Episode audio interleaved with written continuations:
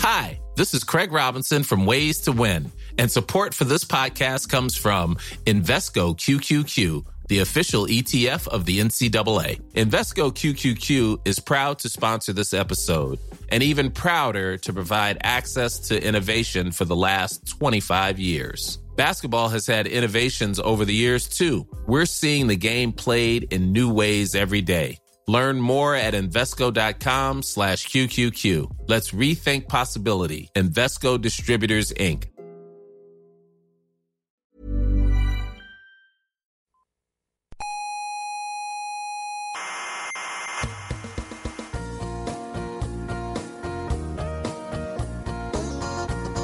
Aquí comienza Coffee Break, la tertulia semanal de la actualidad científica y tecnológica.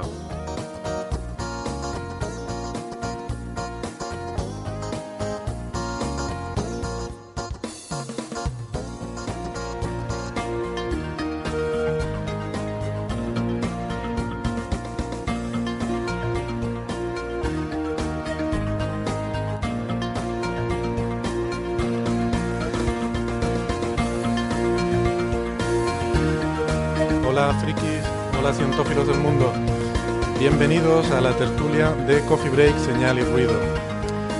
Les habla Héctor Socas, pero hoy no lo hago desde el Instituto de Astrofísica de Canarias. ¿eh? Eh, disculpen que aquí al comienzo hemos tenido un poquito de descoordinación, son las cosas del directo, porque eh, resulta que los amigos de Icoden Daute Radio pues nos han invitado muy amablemente y muy gentilmente a eh, venir a grabar el programa eh, aquí, en su nuevo estudio, que están prácticamente estrenando, como quien dice. Y bueno, ¿qué quieren que les diga? Eh, cualquier excusa es buena para, para venir aquí a Ico de los Vinos, que eh, no solo es uno de los pueblos más bonitos que hay en Canarias, sino que además para mí personalmente eh, es especial. Eh, es especial porque es mi pueblo natal. De hecho, la casa de mis padres, donde yo crecí, está bueno, a menos de 50 metros de este estudio. ¿no? Así que, que vamos, que me siento, me siento como en casa hoy, muy a gusto aquí. Eh, les quiero recordar que no solo nos pueden seguir por esta emisora, también estamos en Radio El Día y también en Internet, eh, como siempre. Ya saben que estamos en en iVoox y en iTunes. Eh, si les gusta el programa, pues les recomendamos que se suscriban para que no se pierdan ninguno. Y también que se unan a nuestra pequeña comunidad en las redes sociales, donde pues podemos interactuar, nos pueden dejar sus comentarios, sus preguntas, compartir fotitos de gatos, lo que quieran. Tienen toda la información en nuestra página web, que es eh, señalirruido.com, ¿vale? Repito, señalirruido.com, ahí tienen toda la información para encontrarnos y para seguir nuestros, nuestros programas. Narciso Ramos, eh, director de Icoden Daute Radio, gracias por invitarnos a estar hoy aquí y bienvenido a nuestra tertulia. Pues muchas gracias a ti, Héctor, por invitarme a vuestro programa, a Coffee Break, eh, Señal y Ruido, una tertulia científica que la verdad que por poco que uno sepa que no sabe nada, como es mi caso, siempre se entera de algo. Y me han llegado muchos comentarios de, de, de que han aprendido algo de, de astronomía sin saber, ni- como decimos aquí en Canarias, sin tener ni pajolera idea, como es mi caso, y algo siempre se queda, con lo cual es un, un orgullo tenerte aquí en los estudios, en los nuevos estudios de Icoden Daute Radio, en, en esta ciudad del Drago, y compartiendo este programa también con los compañeros de Radio El Día y recordarles a los oyentes de, de Coffee Break que estamos en directo, que ahora mismo son las 6 menos 25 eh, de la tarde de este miércoles 23 de marzo y que por supuesto tendrá el formato de siempre vuestro de subir el podcast, de que se escuche también en el horario habitual en Icodendaute Radio, en el horario habitual de Radio El Día y por supuesto en vuestro en vuestros podcasts en la web, pero eh, tenemos la particularidad, la singularidad de que este programa ahora mismo se está emitiendo en directo en esta tarde de miércoles. Sí, señor, en riguroso directo, que como yo digo, nosotros siempre grabamos en directo, lo que pasa es que después se emite cuando se emite, pero, pero grabar grabamos en directo, pero bueno, hoy, hoy efectivamente... Graban especial. ustedes en falso directo. no, no, grabar grabamos en directo, luego se emite en diferido. Pero bueno. No, así que vale, pues que me perdonen los oyentes porque estoy muy nervioso, porque esto de la radio en directo es una cosa muy, muy novedosa. Pero bueno, Narciso es un periodista de los de verdad, ¿eh? no como nosotros que somos aficionadillos, y entiende bastante de esto de, de comunicación, que bueno, probablemente es una de las cosas que nos flojean un poco. Precisamente esta semana ¿no? hemos recibido un comentario en Internet, una de las críticas que hemos recibido en ese sentido, ¿no? que a lo mejor eh, pues no, eh, bueno, no, no, somos muy buenos a la hora de comunicar las cosas como se debería, pero no pasa nada, aquí estamos para aprender y para mejorar y seguro que con gente como Narciso lo haremos mejor.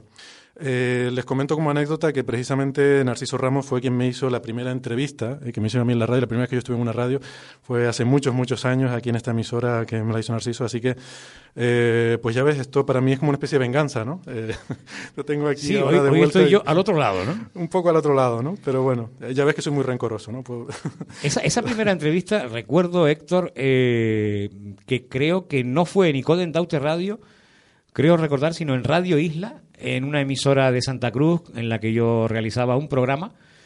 Y si no me falla la memoria, fue una entrevista que yo te realicé para Radio Isla. Luego sí te hice, sí te hice alguna en, aquí en, en Icoden Daute Radio. Vale, bueno, yo la verdad es que no, recuerdo los detalles. Bueno, además también hoy les quiero presentar eh, a, un, a un contertulio que, muy especial que tenemos hoy y que me hace mucha ilusión porque hace mucho tiempo que tenía ganas de tenerlo en el programa. Eh, y lo tenemos en conexión directa con el Observatorio Anglo-Australiano eh, en las profundidades del desierto de Australia, donde allí ahora mismo es noche cerrada, eh, son las 4 y 5 menos 40, 20 aproximadamente. las 5 allí menos ahora. 20 de la madrugada en Australia. Ahí tenemos probablemente medio despierto, medio dormido. Nada más y nada menos que al lobo rayado. ¿eh? Muchos de nuestros oyentes igual lo conocen. Eh, bueno, también es conocido como Ángel López Sánchez, doctor en ciencias físicas e investigador del Anglo-Australian Observatory. Buenas noches para ti, Ángel. Bienvenido. Buenas tardes para vosotros. ¿Qué Buenas tal? tardes, Ángel. Buenas tardes, buenos días. Buenas noches. Ya aquí, directamente son buenos días, desde Exacto. luego. Plena madrugada. Cinco, le decía yo a Héctor, por lo que comentábamos antes de, de entrar en antena, las son ahora mismo las 5 menos 25 aproximadamente, ¿no? Eh, efectivamente, las 5 menos 24, según míralo. Y a- además con una peculiaridad, ¿verdad? Porque tengo entendido, Ángel, que ahora mismo estás trabajando, o sea, está- estás observando en el telescopio, ¿no? En el telescopio anglo-australiano. Estoy, estoy trabajando y tanto es así que ahora mismo me vaya a tener que disculpar porque tengo que ponerme a cambiar de, de- de campo. Estoy, estoy trabajando en el telescopio anglo-australiano, que es una de mis funciones, eh, da soporte a, a los astrónomos que vienen a utilizar los instrumentos científicos que tenemos en el, en el telescopio. Te podría retener tres, Y- tres minutos, Ángel, eh, simplemente para los oyentes que no te conozcan, pues eh, presentarte, decir que, que, vamos, Ángel es muy conocido en el mundo de la divulgación científica porque es una metralleta de divulgar. Eh, le recomendamos a los que tengan interés en la astronomía que sigan al Lobo Rayado. Su blog, eh, su cuenta de Twitter tiene millones y millones de seguidores. Ya, Y- será, ya será menos, ¿eh? Perdona. bueno, algunos menos, pero bueno. eh, que, eh, bueno, si es posible que nos cuentes un poquito cuáles eh, son los canales por los que la gente te puede seguir eh, y, y luego ya te puedes ir a cambiar de objeto. Eh, te, te, te, te. Los canales por donde la gente me puede seguir, pues ya lo, lo han mencionado, el Lobo Rayado, que es a partir de mi blog de, de astrofísica que creé en el año 2004. Y al- a, raíz de ahí, pues está la cuenta de Twitter, el guion bajo, lobo guion bajo rayado. Y también eh, en, en la cuenta de Facebook que tiene el mismo nombre. O sea, no es tal. ah, Muy bien. Eh, Bueno, pues vamos a hacer una cosa, si te parece, Ángel. eh, que, atienda su campo, ¿no? Que- sí. Eso, como ustedes utilizan palabras científicas, explícanos rápidamente, Ángel, eso de cambiar de campo, ¿qué es lo que significa para un profano como yo? A cambiar de campo simplemente es que hemos estado observando eh, un, un, un objeto particular en un campo en concreto y hem- acabo de terminar de, esas observaciones. Primero tengo que, que realizar un par de calibraciones, de un- tomar un par de imágenes que, son, que sirven para calibrar los datos y después nos movemos a, otro objeto, a otro distinto, a otro campo distinto para, para- continuar la- las observaciones.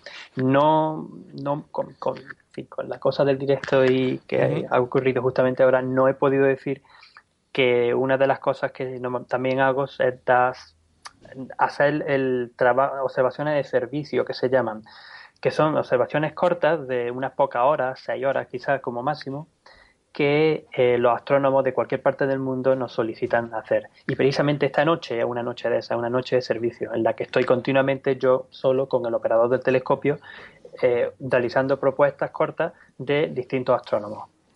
Muy bien, pues te dejamos, Ángel, que vayas a atender ese trabajo mientras yo voy eh, empezando con las preguntas de los oyentes. De todas formas, sí te querría pedir, cuando vuelvas a, conectarte con nosotros, eh, mira a ver, porque se escucha a veces un sonido de roce. como eso es, el, es, Ángel que tiene algo ahí, algún papel o alguna cosa que... Algún papel que está muy cerca del micro o algo así puede ser, y de vez en cuando se escucha como un roce, ¿no? Algo sí, tienes algo, tienes algo, Ángel, en fin, eh, cerca de ti, como te dice Héctor, o bien algún, algunos folios o algo que a veces hace como un roce y produce un, chasquido medio extraño. Bueno, y, pero vamos... ¿Nos escuchas, Ángel? No, ya él se fue ah, a, cambiar de campo, a cambiar de campo. Bueno, pues luego, luego le explicaremos un poco en qué consiste el trabajo que está haciendo Ángel ahora mismo, ¿no? De soporte en el telescopio anglo-australiano, que es un, es un, telescopio, la verdad, bastante, bastante interesante. Es un telescopio de, de clase 4 metros, o sea, es eh, para hacernos una idea, el telescopio más grande del mundo eh, que está aquí en La Palma es un telescopio de 10 metros de apertura, entonces el anglo-australiano con 4 metros es, un telescopio bastante importante y, en el que se hacen investigaciones muy, muy relevantes. ¿no? Entonces, a ver, si, a ver si nos cuenta algo sobre el tema. Para empezar... Eh, Oye, una pregunta. El directo, y además, como veo que tú tienes mucha experiencia en el podcast, pero que te veo como que estamos en directo y tú mismo lo reconocías, como que estabas un poco trincado, ¿no? Yo estoy nerviosísimo. Pues, no tiene usted por qué. No tiene usted por qué. Héctor, eh, Ángel no es. Eh, hay otro compañero que también entra con ustedes de vez en cuando a través de Skype que no es Ángel, eh, creo que está en Argentina o en Chile. Chile. Sí, Ricardo García. Ricardo García Ángel, Soto. Ángel es la primera vez que entra en, Coffee Break. Es la primera vez que tenemos Ángel en Coffee Break, efectivamente. ¿no? Y la verdad es que llevamos tiempo hablando de hacer una colaboración, pero hasta ahora no había sido posible por una razón u otra. ¿no? Y como te decía, pues me, hace ilusión porque es una persona que trabaja muchísimo, es un investigador brillante y además saca tiempo para hacer un montón de divulgación eh, y de, muy buena calidad, ¿no? Eh, escribe su blog eh, donde pues comenta las últimas noticias en el mundo de la astrofísica con exquisito rigor y seriedad. Y, la verdad es que lo hace muy bien. Yo lo sigo y, me, gusta me gusta leer las cosas que, suele poner. Em, entonces, ¿qué te parece, Narciso, si empezamos hablando de agujeros negros primordiales? Ah, fantástico, una cosa que yo domino totalmente, que en fin, toda la vida estudiando los agujeros negros. Claro, es que estábamos hablando de eso antes y, claro, teníamos aquí una diferencia de opiniones porque Narciso no es partidario de esta teoría de que los agujeros negros primordiales puedan ser responsables de la materia oscura. claro, yo, creo, que de la materia oscura no, de la materia en todo caso gris. Claro, bueno, entonces la materia gris es otro tema, ¿no? es más para el tema de la biología a lo mejor. Pero bueno, hemos hecho esta broma porque claro, yo no tengo ni idea y tengo ante mí a un astrofísico de la categoría de Héctor. Eh, que le escucho con otros compañeros y compañeras eh, científicos y científicas hablar de estas cosas, ellos siempre teniendo el cuidado de, tener un puntito también didáctico, aunque muchas veces, o en algunas ocasiones, claro, eh, hablan, Dilo claramente, hablan entre ellos, hablan entre ustedes, pero siempre se nos queda algo, y claro, a mí hoy, que además no hay otro compañero tuyo aquí para eh, salvo Ángel, que ahora entrará cuando termine con los campos, de cambiar los campos desde Australia, y yo estoy aquí como, como, como, en fin, como un, como se dice, un pulpo dentro de un garaje, ¿no? Bueno, pero esto yo creo que nos viene bien, ¿no? Por lo que te decía, o sea, esta crítica que nos hacía este oyente, por ejemplo, tenía que ver con esto, ¿no? Que a veces... Que Ángel está ya a través de línea telefónica, nos dice Gema desde Control y Miguel Ángel Casa. Sí, ¿ya estás ahí, Ángel? Estoy aquí, estoy aquí, estoy escuchando. Estoy tomando las imágenes de calibración de ahora dentro de, tres minutos me tengo que volver a escapar y hacer otra pequeña cosa y ya después puedo estar con vosotros porque ya el, resto de, la noche es con el mismo campo. Vale, yo, no sé si ha sido casual, ha sido justo casual. Sí, no sé si nos escuchaste cuando te estábamos comentando antes que hay, hay un roce que se escucha a veces, no sé si es algún papel o algo que tienes cerca del micro. Em, eso, exactamente, ese, ese ruido que acabamos de escuchar. Entonces, a ver si cuando te cuando vuelvas y, te reconectes, pues eh, solucionas el, el problema ese. Y mientras tanto, pues nada, eh, esto de la pregunta que nos hacía el oyente era sobre los agujeros negros primordiales y sobre si pueden atravesar estrellas. Entonces, eh, por esto me interesaba, Narciso, que estuvieras aquí, ¿no? Para que nos obligas a introducir un poco los temas eh, antes de meternos a explicar y, a debatir sobre todo. Entonces, ¿qué son los agujeros negros primordiales? Bueno, todo el mundo sabe ¿eh? todo el mundo sabe que hay los agujeros negros, digamos entre comillas, normales, que son los, eh, los que se producen cuando una estrella colapsa. Al final de su vida, una estrella muy masiva termina generando un agujero negro que es un estado en el cual eh, ese objeto tan enorme, que es una estrella masiva, colapsa por su propia gravedad, sin que nada lo pueda detener. Llega un momento para mm, ciertas masas estelares que es imposible, no hay ninguna fuerza que se pueda oponer a la gravedad que empuja hacia abajo, y entonces eh, finalmente eso acaba formando un, agujero negro, que es un objeto tan masivo que ni siquiera la luz es capaz de escapar de la gravedad de, ese objeto. Eso es lo que llamamos un agujero negro. Bien. Lo que pasa es que, eh, bueno, se ha especulado mm, desde hace décadas ya que los agujeros negros pueden provenir no solo del colapso de estrellas, sino que podría haber agujeros negros que se formaron al principio del universo. Son los que se llaman agujeros negros primordiales. Simplemente por el hecho de que el universo, como originariamente era algo tan compacto, en un volumen tan pequeño y tan enormemente denso, pues que por algunas de esas eh, fluctuaciones, irregularidades en la densidad de materia, pues algunas de esas zonas de mayor densidad eh, acabaran también colapsando Existe esa posibilidad, desde luego, teóricamente, de que algunas de esas irregularidades acabaran colapsando formando agujeros negros. Esto no está muy claro porque en esas fases iniciales del universo hay lo que se llama el, estado inflacionario, que tuvo lugar en los primeros 10 a la menos 32 segundos. ¿Qué quiere decir 10 a la menos 32 segundos? Pues quiere decir 0,00031 ceros y luego un 1 eh, segundos. O sea, es un, infinitésimo ¿no? de, la, la primera parte de la existencia del universo donde este se estuvo expandiendo a un ritmo increíblemente rápido, eh, acelerado. ¿eh? Y entonces, eh, en esta fase inicial, pues lo normal es que se, digamos, se, alisaran las arrugas que se, que se pudieran haber formado, ¿no? Y que esa, Yo no me estoy enterando de nada. yo te lo digo así ya de entrada. Los oyentes habituales de la tertulia, sí. Pero Ángel, que ya parece que ha vuelto a de cambiar de, No, todavía no ha vuelto, me dicen desde control, con el cambio del telescopio. Pero déjalo tranquilo. Oye, eh, ¿cómo se apellida Ángel? Dime, porque para poner López Sánchez. Ángel López, desde Ángel López Sánchez, porque quiero poner en el Facebook nos lo, está poniendo nuestro gestor de contenido para que se vea la fotografía nuestra y con Ángel desde el Sky. ¿eh? El lobo rayado es lo más... Eh, Ángel López. Ángel López Sánchez. Bien. alias el lobo rayado. Que luego comentaremos, por cierto, de dónde viene ese nombre del lobo rayado, que es muy original y muy curioso. Bueno, a lo que iba. Entonces, se especula que pueden existir estos agujeros negros primordiales, que pueden ser de cualquier tamaño. De hecho, puede haberlos microscópicos. Y esto es lo interesante del asunto. O sea, los objetos negros, que, los agujeros negros que provienen de colapso de estrellas son grandes. Son, bueno, grandes. Pueden ser un objeto del tamaño, o sea, de la masa de 10 veces la masa del Sol, comprimido en algo tan pequeño, pues como unos pocos kilómetros, pero vale, son relativamente grandes. Pero estos primordiales podrían ser microscópicos. O sea, podríamos tener agujeros negros de un milímetro o de tamaños de, átomos. Entonces, se especula, porque esto no se ha observado nunca y probablemente nunca se pueda observar, que existan de estos agujeros negros pues, mm, por ahí eh, flotando por el universo y, nos pregunta el oyente si uno de estos podría atravesar una estrella como el Sol y si nosotros que observamos el Sol estamos buscando este tipo de eventos, si estamos intentando ver eh, un agujero negro primordial microscópico que pasa disparado a toda pastilla atravesando el Sol.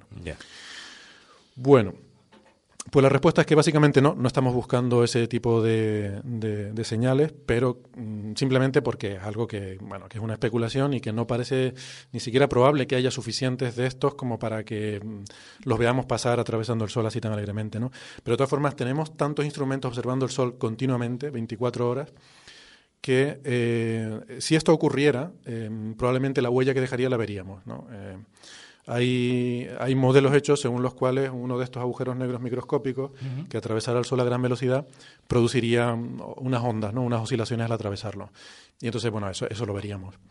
Eh, de hecho, hay gente incluso que ha calculado qué pasaría si atravesaran la Tierra, ¿no? Y bueno, pues también es prácticamente lo mismo. O sea, depende, depende un poco de la velocidad a la que vaya, del tamaño de este micro agujero negro, pero básicamente pues podría dejar una señal mm, sísmica, a lo mejor que sería detectable por, eh, por sismógrafos.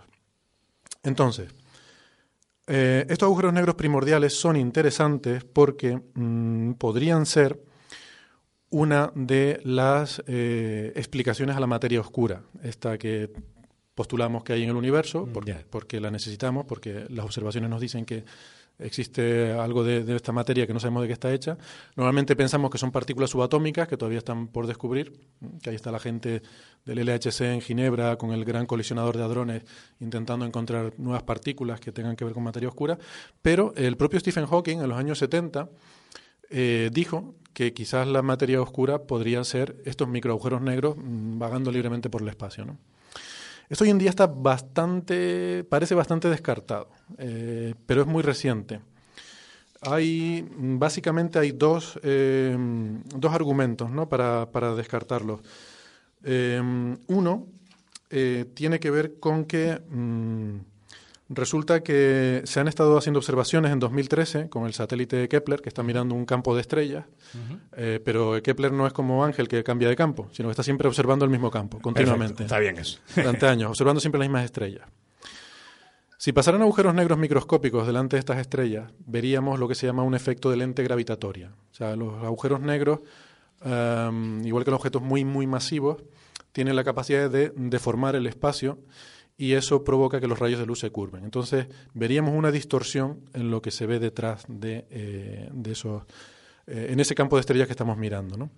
Entonces, es una primera razón para descartar que la materia oscura sean cosas, digamos, grandes. ¿no? Eh, se, especuló que podrían ser enanas marrones, que podrían ser planetas muy masivos. No, no puede ser nada de eso porque los habríamos visto pasar delante de campos como el de Kepler u otros. ¿no? Ha habido búsquedas bastante extensivas. Problema es que esto fue en 2013, ya este estudio de Kepler. Eh, esto nos puso un límite, nos dijo, bueno, no puede ser nada de menos de, digamos, la mitad de la masa de la Tierra. Pero quedaba ahí un poco abierta la incógnita, la incógnita de cosas todavía más pequeñas. No podrían ser demasiado, demasiado pequeñas, porque pasado un cierto límite, los agujeros negros primordiales ya se habrían disuelto. Los agujeros negros se van disolviendo poco a poco por radiación Hawking y, pues, eh, al cabo de un cierto tiempo desaparecen y los más pequeños mm, viven menos. Entonces, mm, por debajo de un cierto tamaño no, no, no debe haber agujeros negros primordiales porque ya se habrían disuelto. Entonces nos queda ahí un rango, que es el rango un poquito interesante, que es entre más o menos 10 elevado a 14 kilos y 10 a la 23 kilos, que bueno, para hacer una idea, 10 a la 23 kilos es la masa de la Luna. Pues cosas, desde cosas microscópicas hasta cosas de la masa de la Luna, quedaban ahí un poco en el aire que podrían ser los que explicaran la materia oscura. Y, esa, lo que es el, peso de la Luna, para hablar en plata, es un agujero negro pequeño. Uno del, de la masa de la Luna mediría una décima de milímetro. ¿Qué dice? 0,1 milímetro. Es que un agujero negro es una cosa muy, muy, muy compacta, ¿no? Porque tiene que tener un campo gravitatorio brutal. Entonces, ese es el, eso ese sería el tamaño de un agujero negro de la masa de la Luna. Entonces, ese es el tipo de cosas que se pensaba que a lo mejor podrían, eh, podrían representar la, la materia oscura. Hoy en día pensamos que no, porque luego hubo otro estudio en 2014 eh, según el cual hay una cosa curiosa, y es que estos microagujeros negros, como te digo, cuando atraviesan una estrella o atraviesan la Tierra, prácticamente pasan eh, atravesándola sin enterarse. Sin embargo, con las estrellas de neutrones no hacen esto. Las estrellas de neutrones son objetos tan enormemente densos y compactos que si el agujero negro pasara mm, por intentar atravesar una estrella de neutrones, se, digamos, se quedaría atrapado en el interior y de hecho, eh, estos agujeros negros mm, primordiales mm, acabarían destruyendo las estrellas de neutrones. Y esto nos establece también otros límites, ¿no? Entonces no pueden ser tampoco mm, en este rango intermedio, porque si no, eh, se han hecho cálculos y no habría las estrellas de neutrones que vemos que hay en la galaxia, porque habrían sido destruidas por estos agujeros negros primordiales. Ya, perdona Héctor, me dicen desde control que, que Ángel ya eh, ha cambiado el, campo, el telescopio, la orientación. Ángel, ¿nos escuchas? Ángel, ¿nos escuchas? Ángel. No. Oh, sí, se escucha, perdón. Sí, pero eh, parece que hay algún problemilla con la conexión de internet. Eh... ¿Me escucháis ahora? Sí, ahora un poco mejor, sí. Ahora sí, ahora sí. Bueno, pues ya, ya, ya puedes estar con nosotros, ¿no? ya puedo estar con vosotros siempre y cuando no ocurra nada que de emergencia, ¿no? Pero al principio ya esto sería para, para terminar el resto de la noche. Todavía tenemos una hora y cuarto hasta el final de lo que sería la noche, o sea que si todo va bien, ya soy todo vuestro. Perfecto. Muy bien. Pues nada, termino simplemente de contar esto de los agujeros negros primordiales y, y, ya te pediré que nos comentes algo de lo tuyo. Pero básicamente es esto, ¿no? Que estos estudios hechos con estrellas de neutrones pues parece que descartan la posibilidad de que ni siquiera estos mm, pequeños microscópicos agujeros negros que pudieran existir fueran los responsables de, la materia oscura, ¿no?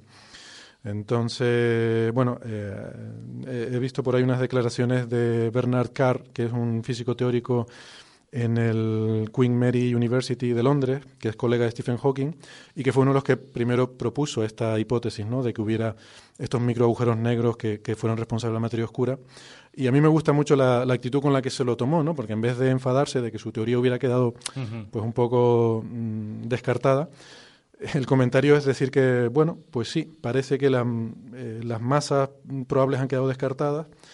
Para alguien como yo, que ha estado trabajando con agujeros negros primordiales, esto es una mala noticia, es una pena. Pero, por otra parte, bueno, pues es importante saberlo. Así que, bueno, con esa resignación se lo toma este hombre. Y, y está bien porque este, este, tipo de cosas nos permiten, mm, de alguna forma, entender mejor esa materia oscura, que no sabemos exactamente lo que es, pero tenemos bastantes pistas, ¿no? Tenemos bastantes ideas de lo que son. debe ser algo a nivel subatómico, estamos hablando de partículas subatómicas, partículas que prácticamente no interactúan con la materia normal y, eh, y que atraviesan, eh, atraviesan la, materia normal y que son mucho más abundantes que, la materia normal, que los átomos de los que estamos hechos eh, constituyentes, ¿no? Y, y esta materia oscura, además, pues eh, no solo se ve eh, en observaciones, por ejemplo, de dinámica galáctica, sino que también se ve en el fondo cósmico de microondas y en otro, en, efecto de lente gravitatoria.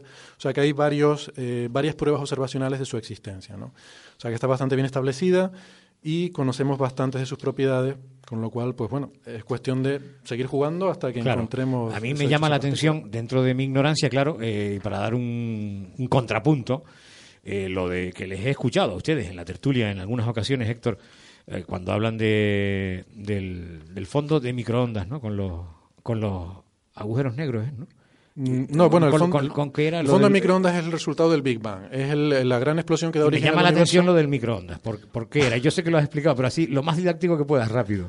Bueno, microondas son una longitud de onda de, son ondas de radio. Son un tipo de ondas de radio que nosotros las usamos para calentar el bocadillo. Sí pero que eh, al fin y al cabo son ondas de radio y se pueden usar para comunicaciones. Por ejemplo, nuestros móviles típicamente funcionan en rangos de microondas y también los objetos celestes emiten, ondas de radio, emiten microondas, emiten infrarrojo, emiten luz y los científicos intentamos usar todas esas observaciones, eh, intentamos usar todas las armas que podemos para estudiar el universo. Entonces las microondas son un tipo de, de ondas de radio, como digo, y que hay radiotelescopios especiales que se dedican a estudiar ese fondo de microondas que produjo el Big Bang al principio del universo. Perfecto. Y es una herramienta fundamental porque es una radiación que nos llega de todas partes del universo al mismo tiempo, simultáneamente de todos lados, y que nos da muchísima información sobre eh, esas primeras eh, etapas de vida del universo, ¿no? Y, cosas como estas de las que he estado hablando, de el estado inflacionario y muchas otras cosas que hoy en día sabemos en cosmología, las hemos aprendido gracias a estudiar ese fondo de microondas. O sea, es una herramienta maravillosa. Perfecto. Y fundamental por lo que veo, está claro. Fundamental, absolutamente. Nuestro conocimiento de la, del universo, vamos, sería, eh, sería infinitamente menor si no hubiéramos contado con esta, esta herramienta tan valiosa que nos ha dado el universo.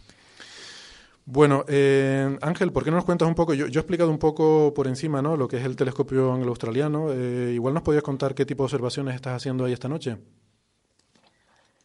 Pues esta noche lo que estamos es usando un, instrumento que se llama 2DF, que es un objeto de multifibra. O sea, podemos observar hasta 400 objetos a la vez.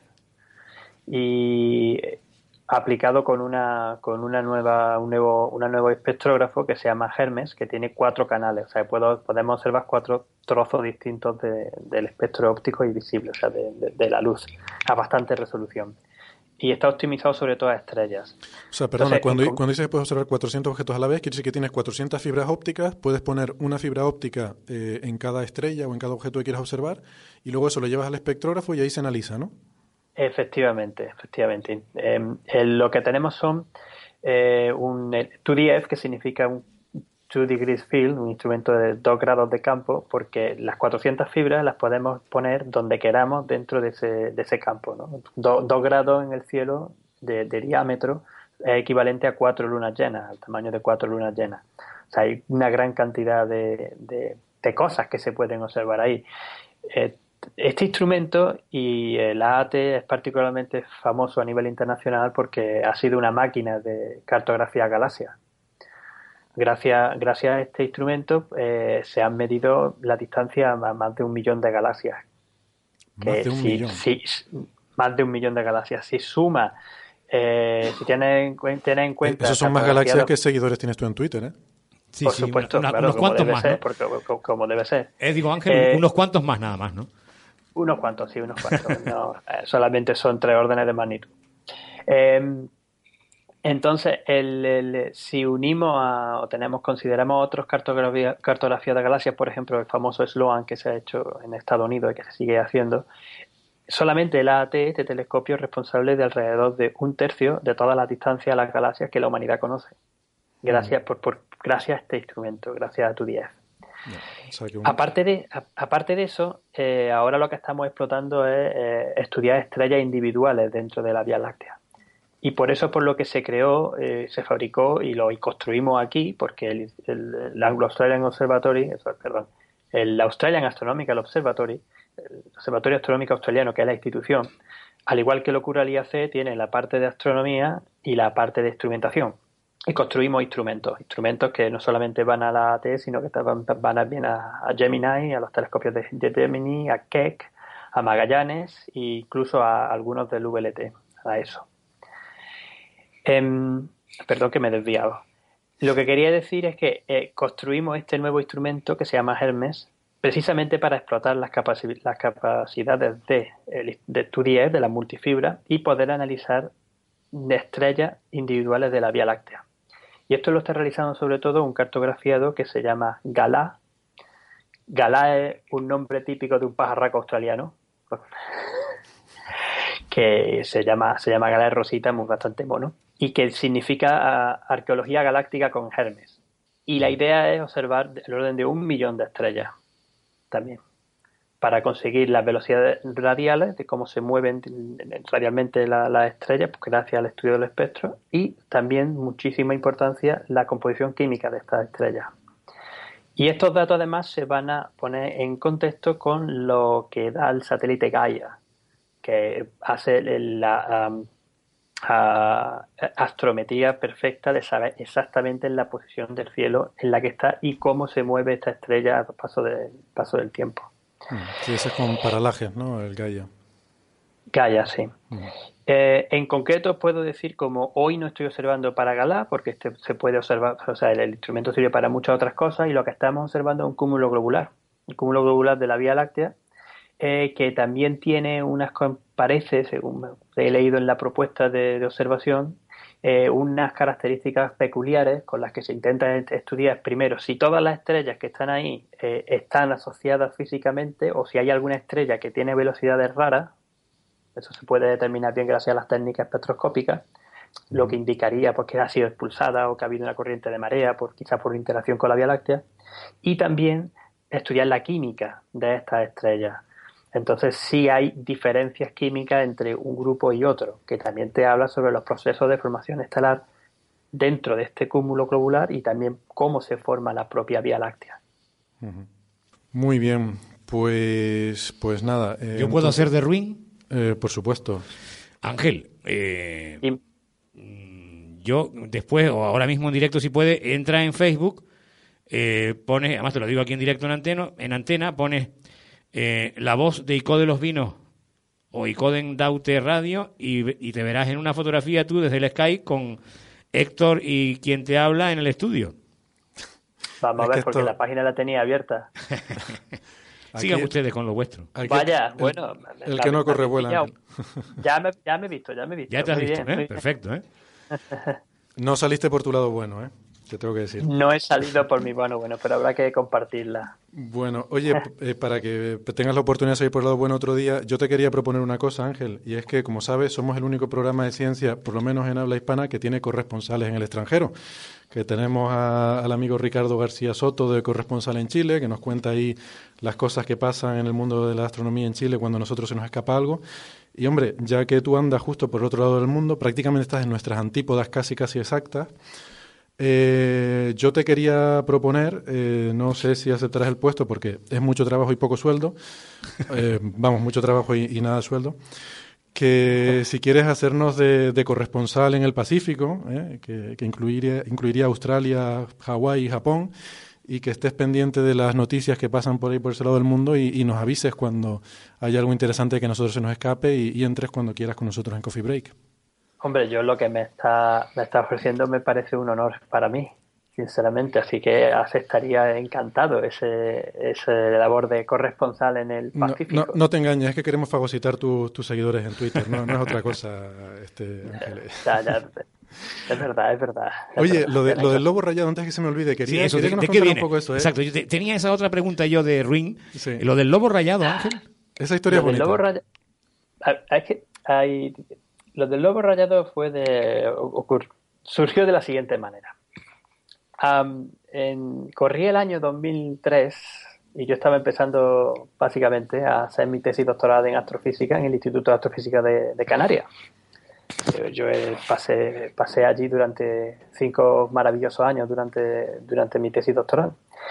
Y yo siempre he estado muy involucrado eh, en la divulgación científica y en la divulgación de la astronomía en particular, porque creo que es muy importante.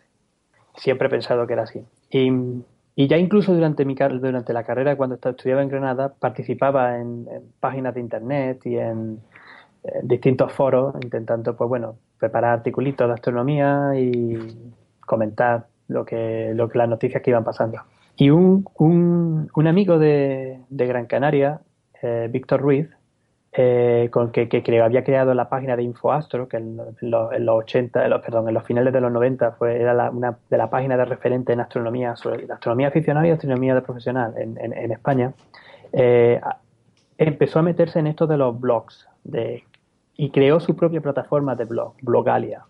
Y me invitó, oye, mira, tú serías una buena persona para hacer esto. Vale, Oye, pues mira, me parece muy interesante, así puedes poner tus historias cuando tú quieras, tal y cual.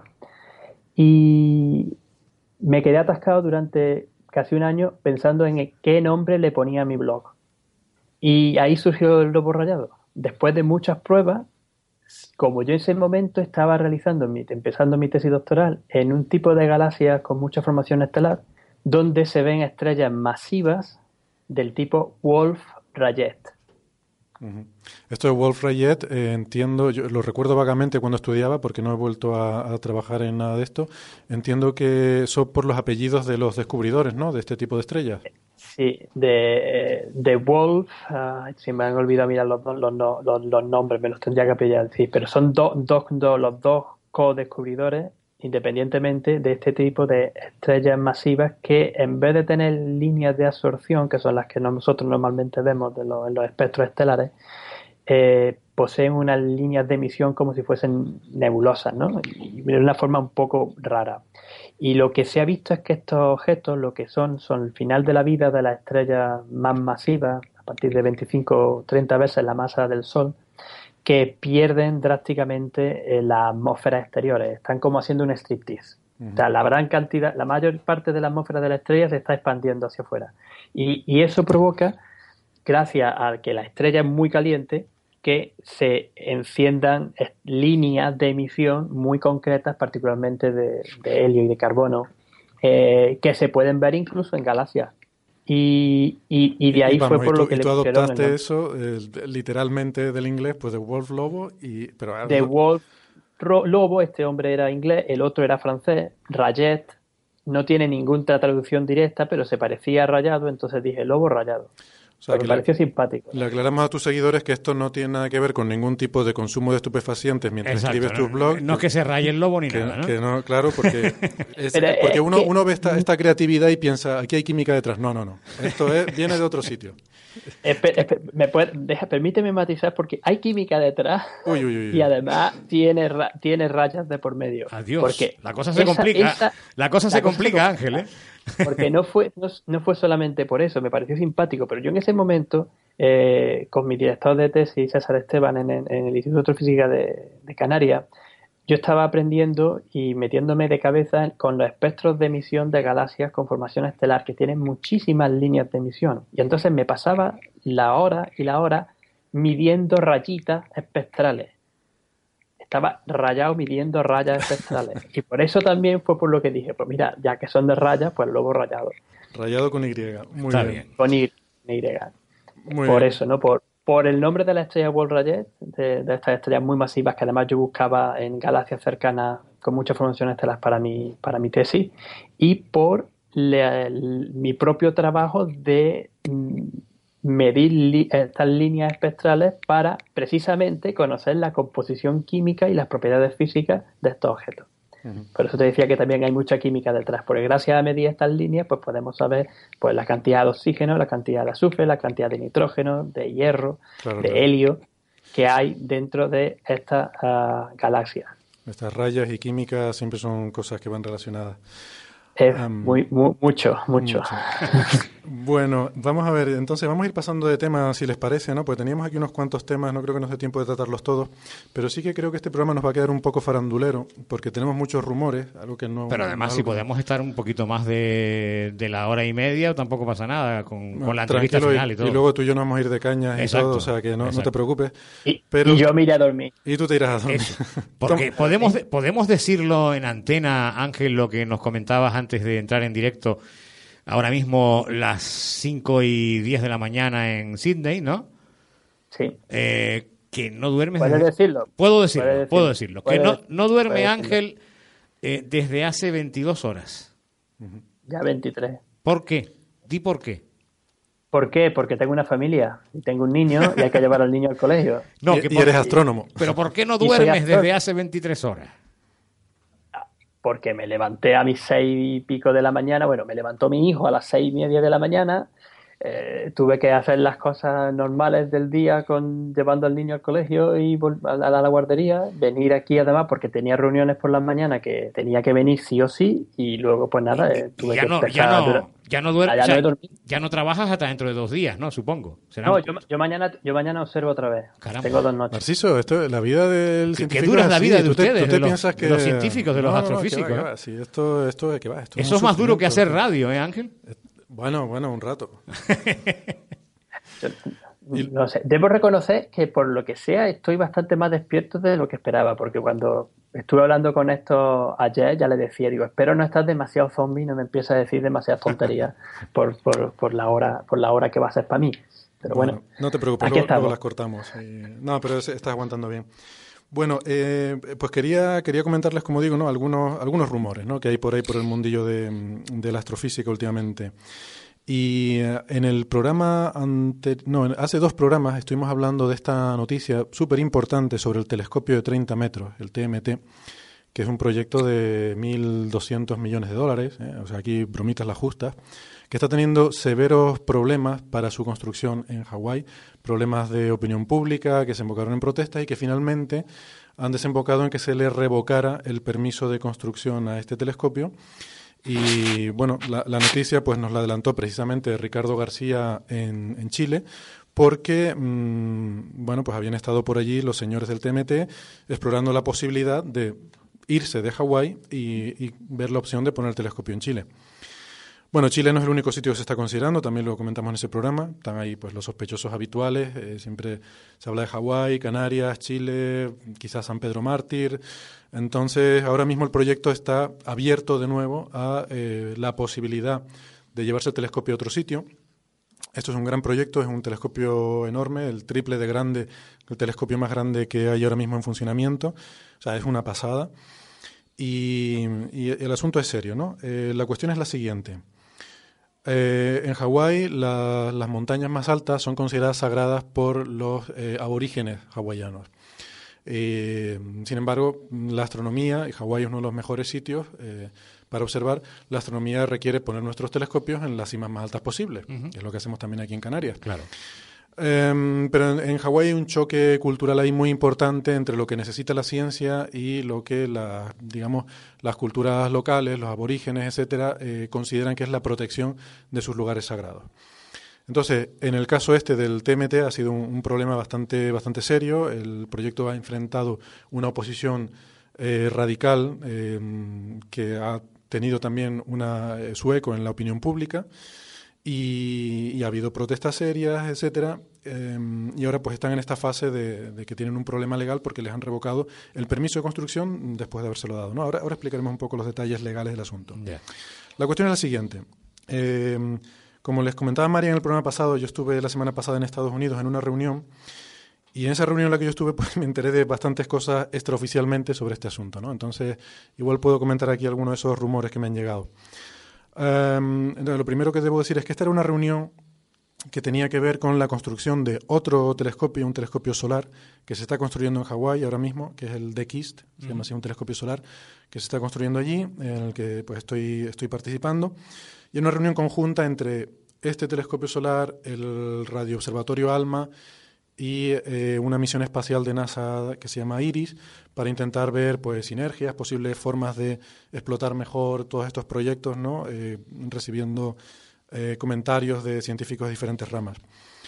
Entonces, pues claro, allí había mucha gente, este telescopio solar se está haciendo en Hawái y hay mucha gente allí con, bueno, que está bastante metido porque también el telescopio solar tuvo algunos problemas en este sentido, también se encontró con esta oposición. Y entonces, pues allí he podido hablar con bastante gente que conoce bastante bien el tema, tanto los problemas que se encontró el telescopio solar como los que se está encontrando el TMT. Entonces, debo decir que afortunadamente los problemas del telescopio solar, el de se solventaron. Eh, ya lo hemos dicho varias veces en el programa, allí se trabajó desde el principio eh, incorporando a, estos mm, grupos, eh, digamos, opositores, intentando buscar contrapartidas buscando un sacerdote que está contratado por el observatorio para que se asegure de que se hagan los rituales adecuados para que se trabaje adecuadamente en la montaña, o sea, con una sensibilidad cultural, ¿no? Que está solventándose. Que está, bueno, que está solventado, que, se llegó a un acuerdo, está solventado, se un acuerdo, el telescopio se está construyendo, tiene su permiso, todo va bien. Eh, el caso del telescopio este nocturno, el TMT, que es un proyecto mucho más grande, hay que empezar diciendo eso, con lo cual tiene un impacto también mayor, no fue así. Y, además legalmente ha habido una diferencia, ¿no? que es que primero eh, hay dos permisos que hay que obtener, uno es del Estado, otro es de la Asociación de Parques Nacionales, porque son parques nacionales donde se construyen esos telescopios. Eh, estamos hablando también en Hawái. En Hawái, estamos hablando en Hawái, sí, sí. En cimas diferentes, pero en, en Hawái en ambos casos. Entonces, en un caso, en el caso del telescopio solar, se obtuvieron los permisos, hubo una disputa legal, entonces el proyecto estuvo paralizado durante dos años hasta que se resolvió la disputa legal y finalmente eh, la Corte Suprema de Hawái eh, admitió el permiso como válido y bueno, se, hicieron las negociaciones adecuadas, bueno, se procedió a la construcción. Em, el caso del TMT, sin embargo, ha sido diferente porque mm, con la disputa en marcha, eh, basándose en el hecho de que ya había un permiso, aunque estuviera una denuncia en lo juzgado, digamos como si aquí tú empiezas a construir un edificio y alguien viene y te pone una denuncia. Te dice, no, esto es ilegal.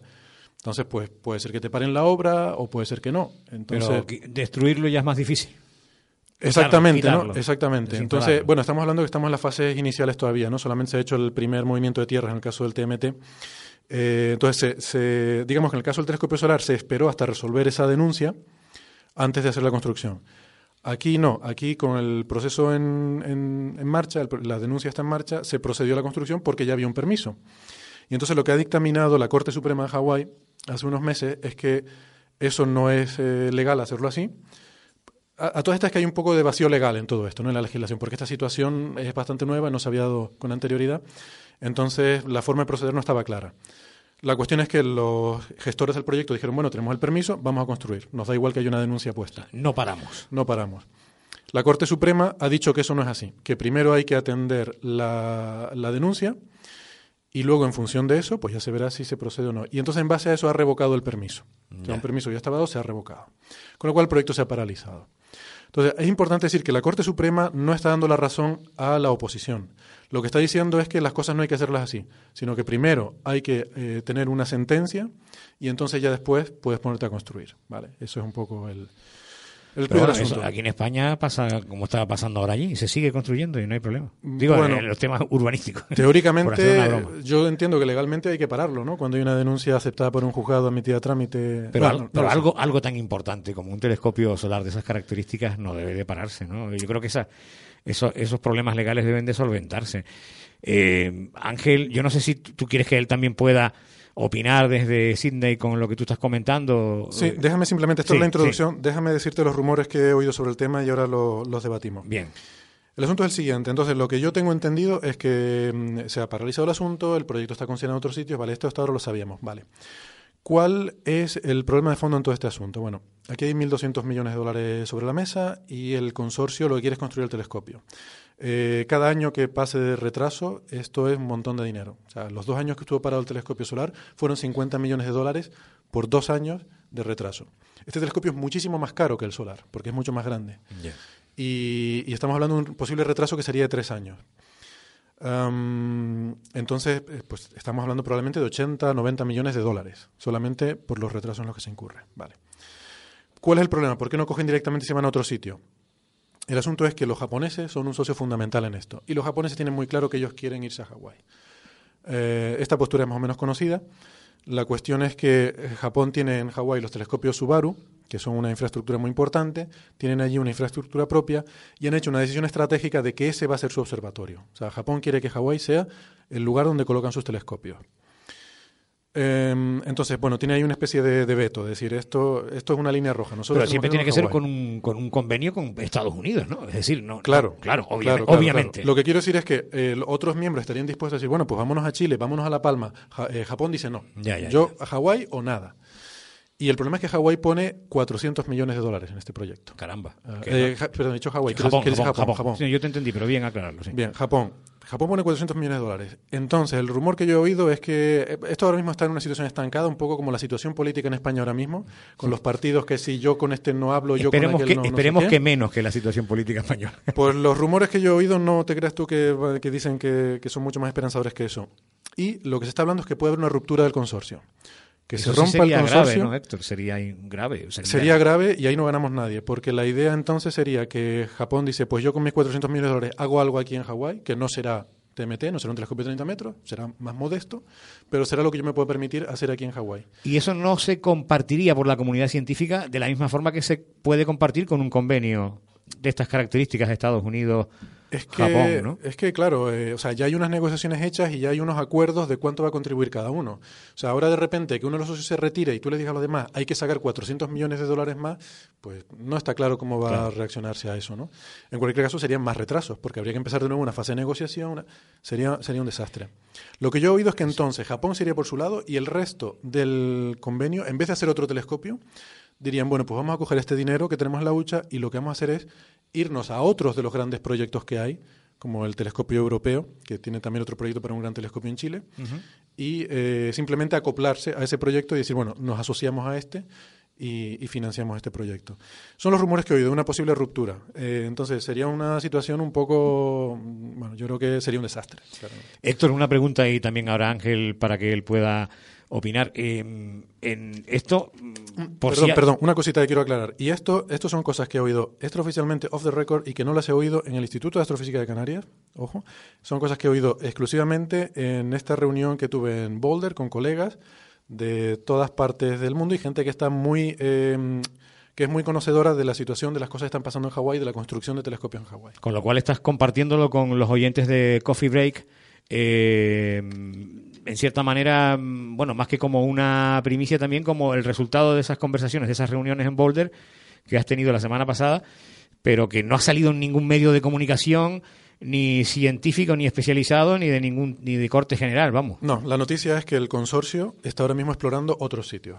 eh, que está explorando La Palma, está explorando Chile y está explorando San Pedro Mártir. Y si se vienen a La noticia. Palma sería bueno, ¿no? Sería genial, pero si el consorcio se rompe, no vendrían a La Palma. Ah. Eso es lo que digo. Ángel, ¿qué opinas tú de todo esto que ha comentado Héctor sobre ese telescopio de Hawái? Ah, básicamente lo que, lo que él ha estado diciendo, que parece que, la, que las cosas están un poco complicadas y, sería una verdadera pena de que no se pudiera de que no se pudiera construir este telescopio, ya sea particularmente porque es el único 30 metros que se va a construir en el hemisferio norte. Y también hay ciencia que, se, que gustaría mucho hacer en el hemisferio norte con, con eso. Y más toda la inversión que se ha realizado y todo el, el- esfuerzo que hay para, para, para ello. Pero claro, es lo que, lo que Héctor acaba de comentar. Eh, estos son, no dejan de ser rumores, lo que él ha estado escuchando. La versión oficial es que ellos siguen intentándolo y buscando, buscando sitios. Más de eso, ya yo, yo no puedo, no puedo decir más. Sí, por eso te decía que esto es a nivel de, de rumorología, ¿no? Y, y de hecho, mm, bueno, no, no es el único rumor que voy a contar eh, en el programa de hoy, así que no, no es nuestra línea editorial habitual, pero dime. Que hoy venimos de chismes. Sí. hoy venimos de farándula. Claro, como hay aquí uno que no es científico, están ustedes dos y este modesto periodista aquí, pues, pes- como decimos aquí en Canarias, pescando, o sea que no me entero de nada, ¿no? O me entero de poco, ¿no? Bueno, si quieres volvemos con los agujeros negros. No, no, no, no, no. No me repita usted, eh, querido maestro, profesor, la lección, que no me enteré, pero no es cuestión de que me la repita. ¿eh? No, no, bueno, que tengo más cosas, podemos hablar de otras cosas, no hace falta repetirlo. Claro que sí. Bueno, mira... Eh, un, pequeño comentario, ¿no? Me resulta, me resulta curioso que sea el periodista el que no te esté preguntando sobre los agujeros negros. Sí, claro, claro. Últimamente, últimamente, también me están frillando. Lo cual, Ángel, lo cual Ángel dice bastante poco del periodista, ¿no? No, no, simplemente es que he iniciado una colaboración con, con Radio SBS, la, una cadena australiana, eh, para hablar en, en español, en, eh, hablando de ciencia aquí en, en Australia. Y bueno, una cosita corta de 5 o 6 minutos cada mes, pero, pero bueno, la verdad que también más ilusión. Y la periodista, yo estoy en el telescopio, ¿por qué no me pregunta sobre qué es lo que estoy haciendo en el telescopio anglo-australiano, que es el mayor telescopio de Australia, que es bastante famoso, tal y cual, y os cuento cómo está? No, no, no, no, del agujero negro, del agujero negro. Bueno, vale, para la siguiente mejor quizá hablamos un poco de explicar cómo son las estrellas, el sistema solar, una cosa sencilla. No, no, no, no, el principio del universo, que nos tienes que contar cómo fueron de Luis Van Pero a ver, pero vamos pasito a pasito, ¿no? Eh, es verdad que son temas que llaman muchísimo la atención, todo esto de la materia oscura, la energía oscura, la cosmología, la tal, pero, pero muchas veces me parece que a la gente de la calle y a la gente normal, todavía, si no llegan, si no llegan a comprender o, a tener los conocimientos base de pues, qué es una estrella, qué son los planetas, cómo es una galaxia, dónde está eso dentro de una, dónde está una galaxia, cómo son, cómo el universo, pues eh, si empiezas a meterte en cosas ya que nosotros mismos nos rayamos de agüero negro, materia oscura, que no sabemos lo que es, la energía de, oscura, el, de todas las cosas estas, que, por supuesto hay que explorarla y hay que tirar para ello, pero no sé si me estoy explicando claro, yo, eh, quiero, eh, quiero, decir con eso. ¿no? Claro, Ángel, tanto te explicas que em, desde, desde el punto de vista del periodista, por ese ejemplo que tú dabas de esa compañera australiana, eh, lo que entiendo yo que no cabe es que se pueda hacer una entrevista a un científico como Héctor o como o como Ángel y que el periodista intente marcar la pauta de una forma que incluso sea eh, contraproducente. Así de claro, ¿no verdad, Héctor? Vamos, yo lo veo así, porque eh, ser periodista no te da licencia para que hagas preguntas que, mm, bueno, que, que no vienen a cuento o que son eh, de cosas de las que realmente no te puede aportar mucho más el científico que lo que sí te podría aportar si le dejas hablar de lo que puede ser más interesante. Bueno, pero yo creo que también el periodista refleja la, digamos, la inquietud social sobre los temas, ¿no? Entonces yo en ese sentido no lo veo. Me has quitado las palabras de la boca. Ah, bueno, pues perdón. Pero lo que pasa, que, lo que, pasa que a mí no me gusta hacer radio tipo... Eh, como el programa este de televisión, ¿no? De la Telecinco, ¿no? De, ¿Cómo se llama? Eh, prensa rosa, esto, ¿no? Es decir, periodismo rosa. hablando de cosas científicas. No sé de qué me estáis hablando, porque yo que estoy aquí no veo. Tengo la suerte de no Mejor, de esa televisión. Eso es bueno, eso es bueno. Yo estoy aquí tampoco lo veo. yo tampoco. pero, eh, pero bueno, ya que estamos de programa hoy de farándula y de, y de rumores. Em, bueno, esto no es realmente un, rumor, pero es una cosa que, que no, no, sé si, si, realmente se va a confirmar o no. Y es que em, hace unos meses el, el, el CERN, el LHC, ¿Eso qué? Descubrió el gran colisionador de hadrones, gracias Narciso. Es una, un enorme anillo que hay en Ginebra donde se aceleran partículas a toda velocidad que se puede para hacerlas chocar y ver qué hay dentro. Perfecto. Una forma muy simple de ponerlo, pero es la forma en la que investigamos las partículas subatómicas y la física de partículas. Y bueno, es donde se descubrió el bosón de Higgs, famoso, de eso sí que habrás oído hablar, supongo. Pues em, hace poco, resulta que en diciembre encontraron una una señal, pero que está muy, muy al nivel del ruido, entonces no está claro que haya sido una detección a, bueno, a, 750 gigaelectronvoltios. Esto simplemente quiere decir que sería una partícula nueva y que sería una partícula muy interesante porque no estaría predicha por el modelo estándar. Es decir, sería física nueva, algo que no, eh, que no responde a la teoría que conocemos.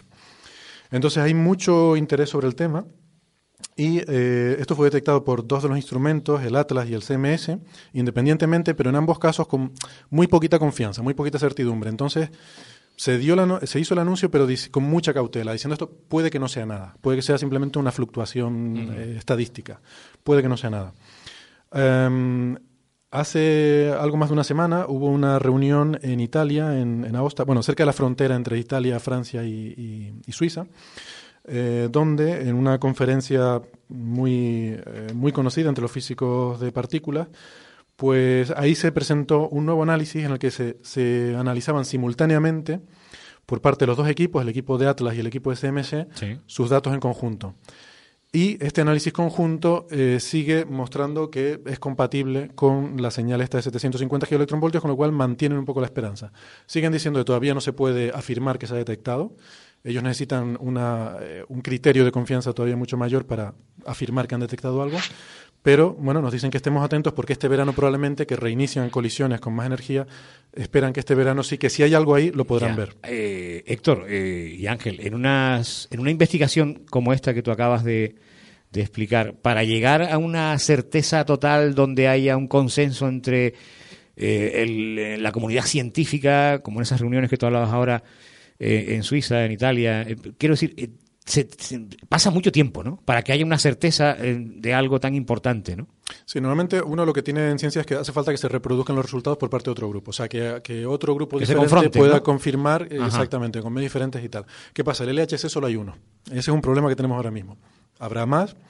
Eh, los chinos están haciendo uno enorme. Que repite lo que era el LHC, por favor. El gran colisionador de hadrones. Es, un, es una infraestructura que es la más avanzada y la más potente que tenemos ahora mismo para explorar la física subatómica solo hay uno. Lo bueno es que hay diferentes instrumentos y hay diferentes equipos que controlan cada uno de los instrumentos y entonces confrontando los resultados de diferentes instrumentos es donde obtenemos esa certeza. ¿no? O sea, sería mucha casualidad que estos dos equipos independientes eh, obtuvieran los mismos resultados. Em, así que bueno, vamos, pero que la conclusión es mm, simplemente mm, sigan pendientes, mm, sigue existiendo esa posibilidad de que pueda haber esa partícula ahí que sería súper interesante, pero todavía no podemos afirmar que se ha detectado. En verano es cuando se espera que ya tengamos conclusiones más, eh, más nítidas y más, y más definitivas. ¿Vale? Y... Sí, yo, no, yo te quería añadir que eh, ciertamente la ciencia funciona así sobre todo a, estos niveles. Y no te digo solo en cosas de partículas, también te digo en, en, astrofísica muchas veces. Tenemos que eh, detectar las cosas bien, hacerlas de forma independiente con distintos telescopios, en el caso de astrofísica, y eh, que reproduzcan o sea, que las observaciones reproduzcan lo mismo para que podamos decir, vale, pues esto sí es así, hemos avanzado un poquito más en nuestro conocimiento científico de este campo, ahora esto, ¿qué nuevas preguntas, qué nuevos retos nos abre? Y quizá incluso a los pocos años o a los 10 años, a los cierto tiempo, encuentra o se hacen nuevas observaciones o se hacen nuevos experimentos que te llegan incluso a contradecir lo que primero te habías pensado que era. Claro. Y por ejemplo. Eh, y, esa, es la forma de avanzar en ciencia. Y por eso es una de las cosas que muchas veces intentamos, o deberíamos intentar mejor, explicar mejor a los científicos, que es cómo funciona el propio método científico. De que no damos nunca nada por hecho 100%. No, hay que continuamente revisar las ideas, las hipótesis, las teorías que tenemos y que la propia experimentación, la propia observación Mm, mm, conforme más, más detalles más, más te refina la teoría y al final pues muchas veces te das cuenta que esto no funciona, esto no sirve, ¡pum! Cambio de paradigma. Y así es como se avanza la ciencia. Es curioso lo que ha dicho Ángel Lector, que nunca se da eh, nada al 100% por hecho, ¿no? No, claro, porque siempre estamos buscando justamente, eh, siempre estamos buscando las grietas. Eh, ahora mismo he estado hablando del modelo estándar. Detectar esta partícula sería buscar una debilidad, buscar un fallo en ese modelo estándar que hasta ahora ha funcionado tan estupendamente, ¿no? Prácticamente bien. Sí, me, dicen en control, Ángel, no sé si podrá ser, pero alguno de nuestros técnicos nos dice, según te ve por el por la webcam del Sky, que es posible que tú estés tocando el cable del auricular micrófono que tienes. Ah, puedo hacerlo quizá inconscientemente. Procura no tocar, procura no tocar el, el cable o el o el, o el algo de tu ropa o algo que estás tocando que se o donde tienes puesto el micrófono. Bueno, de todas formas, eh, vamos, a, vamos a ir terminando ya porque mm, también... Se llama Ciencia de la Radio. Ciencia de la Radio. Aquí en, directo vamos resolviendo los problemas. Estos son las cosas que tiene... Uy, perdón, las cosas que tiene el directo. Ahora yo, yo he metido la pata también y me he ido del micro. Pero bueno, poco a poco iremos aprendiendo, queridos amigos. Esto es también un proceso para nosotros y lo iremos haciendo mejor con ayuda de profesionales de verdad como Narciso. y lo que sí también quería comentarles es que vamos a terminar el programa de hoy con una entrevista muy interesante con... Eh, esta no es una de las que me traje a Estados Unidos, que ya les adelantamos en redes sociales que tengo... Eh, tenemos ahí un par de entrevistas muy interesantes que nos trajimos de Estados Unidos con investigadores de allí, eh, pero esas todavía las tenemos que traducir, así que van a tardar un poquillo más. Pero lo que sí tenemos es una entrevista muy interesante con el doctor Ramón García López, que es el gestor del Plan Nacional del Espacio en España y es además el responsable científico del el CHERES, a ver, el CTA, en el Instituto de Astrofísica Canarias. El, el CTA es el, el Cherenkov Telescope Array. Es una red gigantesca de telescopios Cherenkov. Luego en la entrevista les explicaremos lo que es. Sí. Pero bueno, la vamos a poner un ratillo. Y antes de poner esa entrevista hay un último tema que me gustaría tocar mm, a modo telegráfico. Bien. Y es lo siguiente, porque esto mm, puede que sea una noticia o puede que no, pero podría ser importante. La semana pasada, eh, los chicos, Marian, que hicieron el programa, que por cierto están descansando esta semana, porque la verdad es que fue mucho ajetreo Es que estos los, últimos dejaste, días. los dejaste dos semanas solos. Lo dejé dos semanas solos y es, de- es demasiado, demasiado. Están, se han quedado No, ahí dentro de la bajona Muy bien lo hicieron. y me han dicho que querían cogerse una, unas Hubo un, momento, vacaciones. hubo un momento en el programa de la semana pasada eh, que hablaron demasiado técnico y porque a veces parece que ya tú, eh, como moderador también, haces que todo el equipo de, de- de- de ustedes, de los científicos, bajen un poco al, su- al, al suelo eh, de, los mortales. Y el, en el programa de la semana pasada hubo, hubo algunos momentos donde la conversación fue demasiado técnica. ¿no? Sí, por suerte eso nunca me pasa a mí. A mí nunca se me va la olla ni nos vamos demasiado técnicamente. porque- No que va, no que va. un poquito. Pero, pero bueno, nada, que simplemente quería decirles que en ese programa se habló de la misión ExoMars, que es una misión europea para buscar vida en Marte. ¿Eh? y que va a ser lanzada, bueno, que perdón, que fue lanzada hace dos semanas por un cohete ruso, un cohete Proton, se llaman este tipo de cohetes, y que bueno, que el lanzamiento pues fue muy bien, fue un éxito, etcétera, etcétera. Bueno, ¿Eso ha salido? eso, eso sí, eso lo comentamos la semana pasada. No, pero O que eso ha salido en los medios, el lanzamiento ese. Sí, sí, sí. Sí, ¿no? sí, sí. Lo que pasa es que, bueno, claro, los medios le hacen el caso Claro, que le hacen a estas claro, cosas. claro, pero bueno, lo ponen a una columna y en chiquitito. ¿no? Exactamente, pero para eso estamos nosotros aquí. Oye, el que quiera enterarse de estas cosas, que escuche. Lo que sale en portada es el Tenerife y esas cosas. y Bueno, Barça. efectivamente, efectivamente. El fútbol, hombre, esto no es fútbol, pero, también es importante. ¿vale? Buscar vida en Marte Yo creo también que es importante. Sí, pues por ejemplo, por saber dónde vienen Messi o Sí, sí. Stephen Curry o esta Exacto. gente, ¿no? Que son verdaderos extraterrestres. que son verdaderos extraterrestres, ¿no? Por saber si, yo qué sé, igual es de Marte o cualquier otro sitio, ¿no? Yo siempre he tenido esa incógnita. Muy bien. El Bueno, señor me, vaya a llamar, me, me vaya a llamar inculto, inculto, pero no sé de qué estáis hablando. De fútbol. Estábamos hablando. Anda que Oye, no. ¿no, no sabes tú quién es, ¿no sabes tú quién es No. Messi? No, Messi sí me suena. Ah. Pero, ah, no, sí.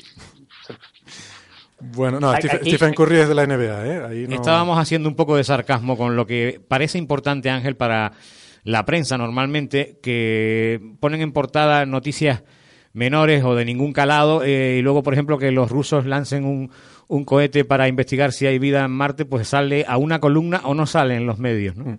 Bueno, Matizo, los rusos ponen el cohete. La, la sonda que va a viajar a Marte es europea, Esto me lo comentó, esto me lo, una- me acuerdo una vez que hace ya tiempo que tuve una conversación con un amigo sobre esto y dice, pero es que ten en cuenta que bueno, la astronomía o la ciencia en general puede ser más importante para unas cosas, para ciertas cosas, pero la gente normal lo que hay de verdaderamente importante que es pues, el fútbol, eh, la fiesta y la otro tipo de actividades que además van a mover bastante más dinero que todo esto, aunque no lo creáis. Claro, Sí, claro. que- Bueno, pues si no, no se trata de competir con eso. O sea, todo, todo tiene su nicho y yo una cosa que me he dado cuenta es que hay gente para todo y hay gente también para Coffee Break, ¿no? Eso está Sorprendentemente. claro. o sea. eso está claro.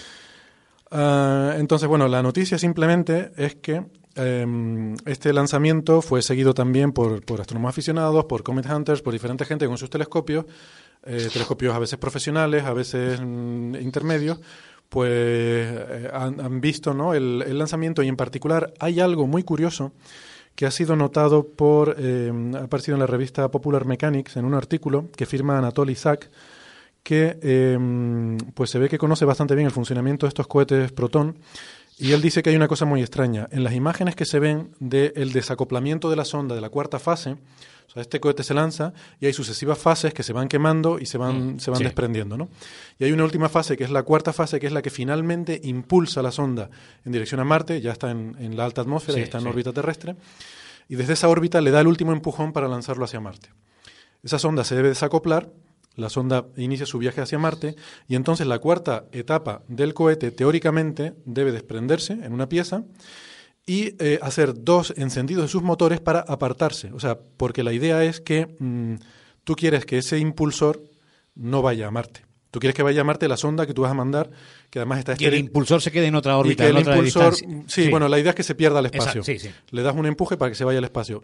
Porque, eh, bueno, tienes, puedes tener problemas de basura espacial, de estar tirando cosas a Marte que no quieres y tal. Y sobre todo, hay una cosa importante. A estos planetas que potencialmente podrían alojar vida, se mandan misiones muy esterilizadas. O sea, esta sonda que va a Marte va completamente esterilizada para que no lleve microbios terrestres, porque los microbios terrestres, algunos de ellos podrían sobrevivir en Marte.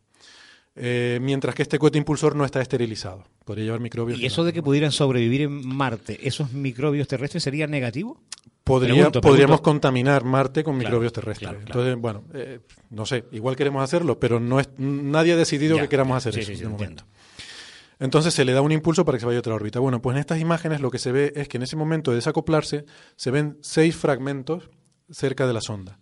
La sonda pensamos que está bien porque se ha comunicado con Tierra, todos los, todas las telemetrías, todos los resultados parece que van correctamente, pero el hecho de que aparezcan estos seis eh, fragmentos hace sospechar a Anatoly que esta última etapa puede haber explotado, que además ya ha ocurrido con anterioridad. en este artículo eh, da un ejemplo anterior en el que lanzando un satélite espía explotó la última, la última etapa. Se consiguió lanzar el satélite, pero esta etapa, en vez de moverse limpiamente, eh, terminó explotando. Entonces él piensa que la, la, etapa puede haber explotado y que, quién sabe, podría haber a lo mejor producido algún daño que no nos enteraremos hasta que la, la misión llegue a Marte dentro de siete meses. Siete meses tarda esa sonda. Siete meses va a ser el viaje, sí. Entonces, bueno, lo dejamos ahí. Puede ser noticia, puede que no. Debo decir que no lo he visto en la página de la, de la ESA, la Agencia Espacial Europea. Yo les mandé un mail esta mañana preguntándole. De momento no he obtenido respuesta a, la, a la Agencia Espacial Europea. Si obtuviéramos alguna respuesta de aquí a la próxima semana, pues la, comentaríamos con ustedes. ¿vale? Perfecto. Eh, y es que vamos ya, la verdad, que fuera de tiempo, entonces nosotros... Además que Ángel debe de tener un sueño ya. Ángel está ya durmiendo hace rato. Eh, no, no, no, no, no. Estoy, bien, estoy bien, tranquilo. Me dicen, bueno, nuestros oyentes, nuestros oyentes están durmiendo ya hace tiempo. Me dicen desde control que te ven en la, en la webcam de Sky, que nosotros no te vemos aquí en el locutorio, que te, estabas como un poco con las legañas, como decimos aquí en Canarias no, porque me quedo concentrado escuchando lo que estáis diciendo.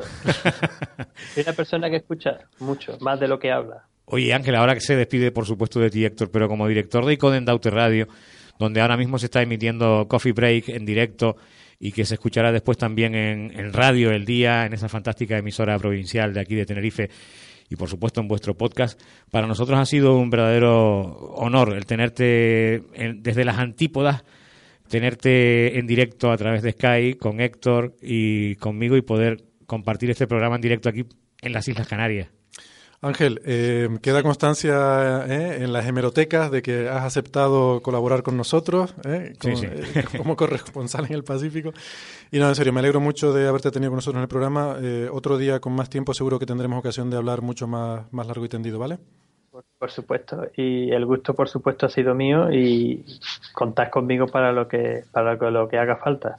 Solamente espero que las próximas veces, si es verdad, que esté un poco más despierto y que esté más centrado en, poder participar con vosotros, que de vez en cuando lo que, me, lo que veis es que echo la mirada a las pantallas del, de control del telescopio para saber que va bien, que no hay nada, que sí, que seguimos observando, faltan siete minutos para que empiece el, el crepúsculo y que, en fin, el telescopio y sigue observando su, y consiguiendo sus datos. Qué fantástico. Muy bien, pues sobre todo el agradecimiento por estar dedicando este tiempo a estar con nosotros durante mientras haces tu trabajo de, observador y de soporte, ¿no?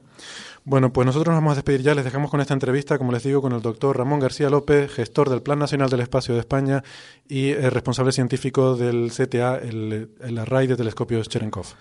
Amigos, hasta la semana que viene. Hasta la semana que viene.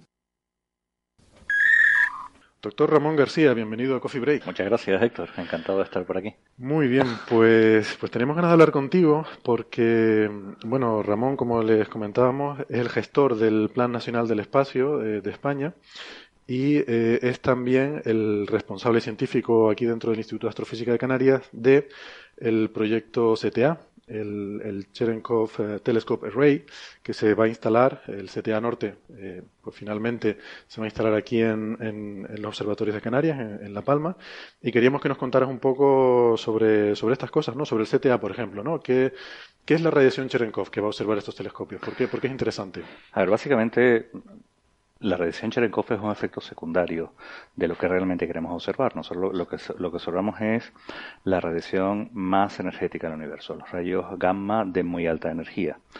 La capa de ozono, que nos protege afortunadamente de que nos achicharremos por la radiación solar, eh, por otra parte tiene como inconveniente que hace que seamos ciegos desde la Tierra a un conjunto de longitudes de onda, desde los rayos X hacia ultravioleta, el lejano, los rayos X, la radiación gamma y todo lo más, lo más energético. Entonces lo ideal es tener dispositivos en el espacio que sean capaces de detectar esta radiación. El problema está en que la radiación que detectamos proviene de fenómenos físicos que no tienen que ver con efectos térmicos, no son cuerpos negros. Básicamente siguen una ley de potencia según la cual, según vas aumentando la cantidad de energía de la radiación, disminuye exponencialmente la cantidad de fotones que recibe. Entonces, para observar energía de, para observar radiación gamma, perdón, de muy alta energía necesitaríamos tener aberturas extremadamente grandes eh, fuera de la atmósfera de la Tierra y eso no se puede hacer.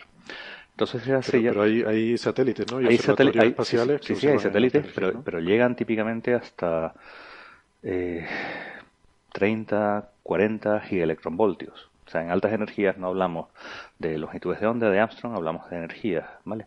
Si queremos observar por encima de esas energías, no podemos hacerlo desde allí, simplemente porque, por una parte, tecnológicamente no somos capaces de hacerlo y luego el coste es absolutamente brutal.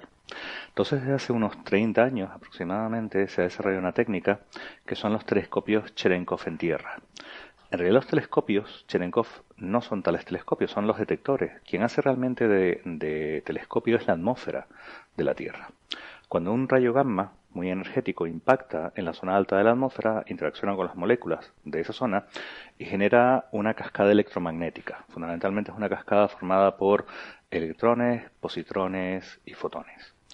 Esa cascada se desarrolla a lo largo de la atmósfera de la Tierra y aproximadamente a 10 kilómetros de altura, algunas de esas partículas tienen una velocidad mayor que la velocidad de la luz en el medio, mayor que la velocidad de la luz en la atmósfera, en este caso.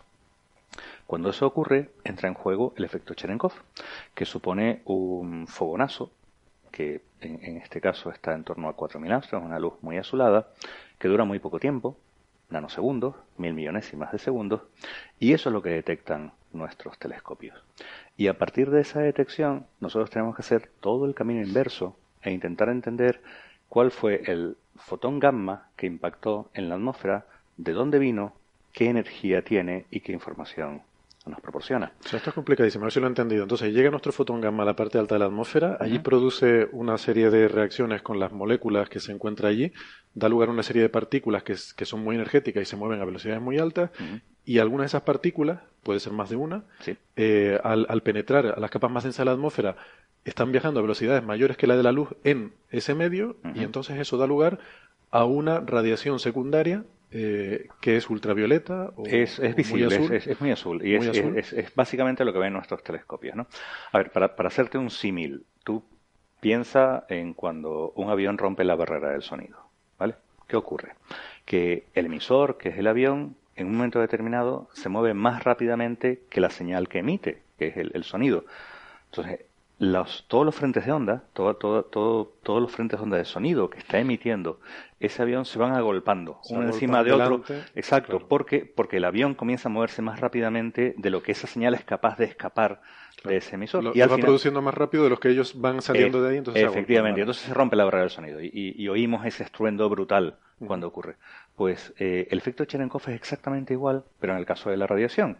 La partícula se mueve a una velocidad mayor que la señal luminosa que es capaz de, emitir. Esos frentes de onda se van acumulando frente a ella hasta que llega un momento en que se rompe y lo que tenemos es precisamente ese flujo. Entonces, la, gracia, la gracia de esta técnica, de la técnica de los telescopios Cherenkov, es precisamente ver a partir de ese efecto secundario qué es lo que ha llegado arriba. Nuestros telescopios no, no apuntan al infinito, como apuntan los telescopios ópticos habituales. Uno, uno quiere ver una estrella, un planeta, una galaxia, un cúmulo, lo que sea, eso está habitualmente en el infinito. No, nuestros telescopios ven mucho más abajo. o sea, están enfocados a la alta atmósfera. Efectivamente, nuestros telescopios ven más abajo porque nosotros, el, telescopio en realidad es la atmósfera terrestre. Y nuestros telescopios, como tales, son, son los detectores. Tienen que ser muy rápidos. Tienen que ser capaces, como te decía, las cámaras de estos telescopios tienen que ser capaces de mm, registrar la señal, o sea, de detectarla primero y registrarla en tiempos de nanosegundos. O sea, necesitamos... ¿Pero, qué se detectan? ¿Eventos individuales? O sea, eso que tú has dicho de que llega un fotón, un rayo gamma, llega un, burst realmente, ¿no? Llega, un, fotón de esto, o sea, cuando, cuando te llega un flash Cherenkov, esto genera un cono de aproximadamente 200 metros de diámetro. ¿Vale? Tú tienes el telescopio puesto en un sitio y tú lo que ves en el telescopio es una elipse asociada a la dirección de la que vino ese cono. Y estudiando en detalle el comportamiento de esa elipse, su forma, pero también la cantidad de energía que ha recibido cada uno de los fotomultiplicadores que están en la cámara, que actúan en este caso como espectrógrafos, estamos haciendo imagen, pero estamos haciendo espectroscopía. Al mismo tiempo, somos capaces de detectar de dónde vino el fotón y además qué energía traía. ¿Y se detectan fotones individuales, insisto? Se, detectan eh, del fotón, del fotón gamma original. Fotón gamma, efectivamente. De un fotón gamma original tú detectas un chorro, fundamentalmente. ¿vale? En, energías, en energías más bajas eh, detectas más fotones, en energías más altas detectas menos fotones. En energías más bajas, como te decía, tienes un cono más o menos bien distribuido, en, otras energías lo que ocurre es que esto se distribuye de una manera completamente, completamente distinta. ¿Y qué tipo de ciencia, o sea, qué tipo de, objetivos o qué, qué, cosas se observan en el cielo que, que, podamos, de los que podemos aprender utilizando estas técnicas? El universo más violento. A ver, cuando, cuando utilizamos diferentes longitudes de onda, desde radio, infrarrojo, visible, rayos X, rayos gamma, lo que estamos es eh, obteniendo información complementaria de los objetos que estamos observando. La radiación gamma de muy alta energía está asociada fundamentalmente a los procesos más energéticos que ocurren en el universo. Pero suelen ser cosas transitorias, ¿no? no si uno piensa en Fermi o esta, suelen observar mejor gamma ray bursts o cosas así que son... No siempre, no, no, siempre. O sea, tú piensas en un agujero negro, por ejemplo. Un agujero negro está eyectando chorros de materia importantes en función de la cantidad de energía que está depositando típicamente una estrella que orbita a su alrededor, Con lo cual tienes un microcuásar allí que te está dando información. Tienes los núcleos activos de galaxias, que están emitiendo habitualmente porque tienen una concentración importante de agujeros negros en su interior. Pero tienes otras cosas muy importantes, como los remanentes de supernova. Hay algo complementario a lo que hacemos en rayos gamma, que es el estudio de rayos cósmicos. Los rayos cósmicos eh, no, son, no es radiación, aunque se llamen así por una cuestión puramente histórica, son partículas cargadas que llegan desde fuera de la atmósfera de la Tierra. Y, bueno, algunas sabemos, las menos energéticas, sabemos que provienen del Sol, salen por los agujeros coronales, llegan a nosotros, son estas tormentas que de vez en cuando tenemos y que afectan a, la, a las comunicaciones terrestres, pero tenemos una cantidad de, de, rayos cósmicos mucho más energéticos e importantes. Sabemos, creemos saber que buena parte de ellos, los galácticos, se generan en las explosiones de supernova. El problema con los rayos cósmicos es que al ser partículas cargadas, los rayos magnéticos eh, interestelares los deflectan completamente, con lo cual cuando tú miras en una cierta dirección... Campos magnéticos, Exacto, cuando tú miras en una cierta dirección, ese rayo cósmico que te ha llegado sabe Dios dónde se produjo. ¿Vale? Sin embargo... O que lo que hay es un fondo mm, continuo, constante, Isótropo, básicamente. Isótropo, básicamente. Eh, sin embargo, los, podemos utilizar los rayos gamma como chivatos, porque hay una serie de fenómenos en los cuales sabemos que si se produce aceleración de protones, de partículas cargadas, en un remanente de supernova próximo a una zona donde hay una nube molecular o una, acumulación de materia, pues eh, la interacción de esos protones acelerados con esa nube va a generar rayos gamma con un cierto espectro, con una cierta distribución de energía. Entonces, si miramos en esa dirección y vemos rayos gamma con esa distribución de energía, sabemos que ahí están acelerando protones, están acelerando rayos cósmicos. Entonces, es un fenómeno no tan energético, no tan brutal como pueden ser los núcleos activos de galaxias, pero están ahí al lado. Y, podemos verlo y podemos intentar entender realmente qué se está produciendo. Lo que me decías antes de los, de los estallidos de rayos gamma, de los, de los gamma ray bursts, ah, son los fenómenos más energéticos conocidos en el universo. Conocidos porque los hemos visto, pero no porque sepamos exactamente que son. Los más energéticos que hemos visto, digamos. Exacto, ¿no? Eh, y sin embargo siguen siendo mm, elusivos, ¿no? O sea, cuesta, cuesta mucho verlos, porque son fenómenos transitorios muy cortos, los hay de menos de dos minutos o de ligeramente por encima de, de dos minutos. Creemos que, que en, en estos casos se trata o bien de la colisión de dos estrellas próximas muy masivas, o bien de una estrella muy masiva que rota muy rápidamente, colapsa sobre sí misma, son los modelos que tenemos. Y, estos telescopios, los telescopios MAGIC que tenemos ahora en, el Roca de los Muchachos, y los futuros telescopios CTA, los, de, los del array de telescopios Cherenkov que instalaremos allí, están pensados también para poder seguir este tipo de, fenómenos. Lo Los telescopios Magic se mueven en 20 segundos de un punto del cielo a otro punto del cielo. O sea, tú imagínate un bicho de 17 metros, como, como son los, los telescopios Magic, capaces de moverse a esa, a esa velocidad. La próxima generación, los telescopios de gran diámetro de CTA, tendrán 23 metros y serán capaces de hacer lo mismo. Serán capaces de moverse muy rápidamente.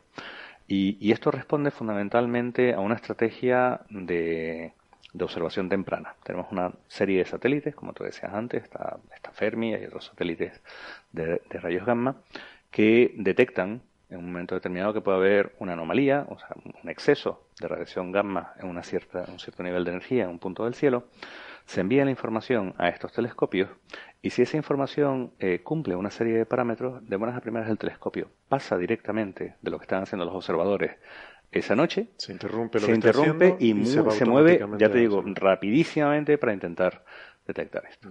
Llevamos 10 años haciendo esto con, con Magic. Desafortunadamente todavía no hemos sido capaces de detectar en detalle uno de estos. O sea, cuando ya llegamos, ya o ha pasado o no era tal y como lo esperábamos. Es muy complicado. Está hablando en concreto de los Gamma Rivers. ¿no? los Gamma Rivers. No se les ha pillado todavía. No se les ha, no, no, no, sigue, siguen siendo, le, van a seguir dando de comer a mucha gente durante mucho tiempo. Eso está bien. Eh, Ramón está hablando de los telescopios Magic que son, son muy impresionantes. Son, hay dos telescopios ahora mismo instalados en el Observatorio de La Palma y ahora son absolutamente espectaculares. ¿no? Es una de las imágenes con las que se queda cualquier visitante del observatorio porque vas allí, en un telescopio que no tiene cúpula, está ahí totalmente al descubierto, se puede ver, se puede ver el espejo del telescopio, no, no, no está, no está cubierto por nada y, bueno, hay, hay, fotos muy impresionantes donde se ve incluso las estrellas reflejadas en el espejo primario de los Magic. ¿no? tenemos dos, son, son muy grandes, decías cuánto, 13 metros. 17 metros, 17 metros de diámetro. Y claro, CTA, CTA es una barbaridad. O sea, CTA es un proyecto gigantesco que va a ser una red de cuánto. A ver, CTA es un observatorio mundial. O sea, la, la ventaja que tiene CTA es que todos los investigadores que trabajamos en este campo nos hemos unido para hacer un único observatorio. Es decir, no, no estamos compitiendo entre nosotros va, va, a tener dos localizaciones, una en el hemisferio norte y otra en el hemisferio sur, obviamente para poder cubrir todo el cielo, y, y tiene una distribución asimétrica en el número de telescopios por el tipo de ciencia que se quiere hacer. En el norte tendremos cuatro telescopios de 23 metros y 15 telescopios de 12 metros. En el sur habrá del orden de cuatro telescopios de 23 metros, unos 40 telescopios de 12 metros y otros 30 telescopios de 6 metros, cubriendo un, espacio mucho mayor. ¿Por qué? Pues porque los rangos de energía que vamos a observar en el norte y en el sur son distintos. En el norte fundamentalmente estamos interesados en lo que se ve desde el norte, que son las fuentes extragalácticas, rangos de energía un poco menores. En el sur lo que se quiere observar fundamentalmente es todo el disco y el centro de la galaxia con rangos de energía diferentes y por eso necesitamos una estructura distinta. Entonces, centrándonos en, el caso del Roque, como les decía, van a ser 19 telescopios, cuatro de ellos de muy gran diámetro, mayores que los mayas actuales, y otros 15 telescopios de 12 metros.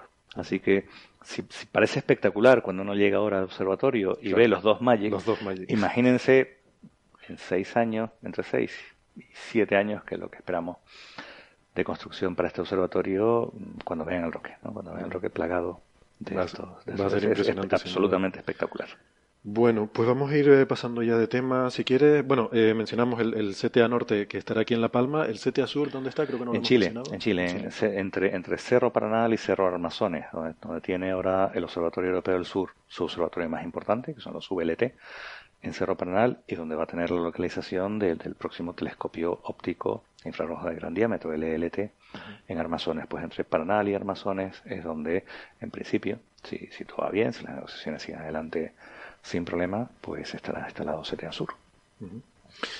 Muy bien, pues si quieres vamos a pasar un poco de tema, porque yo quería preguntarte también por, por, temas del espacio, ¿no? del programa espacial, eh, ya que tú tienes bastante experiencia en ese tema y además eres ahora mismo el gestor del Plan Nacional eh, de, España, ¿no? del espacio.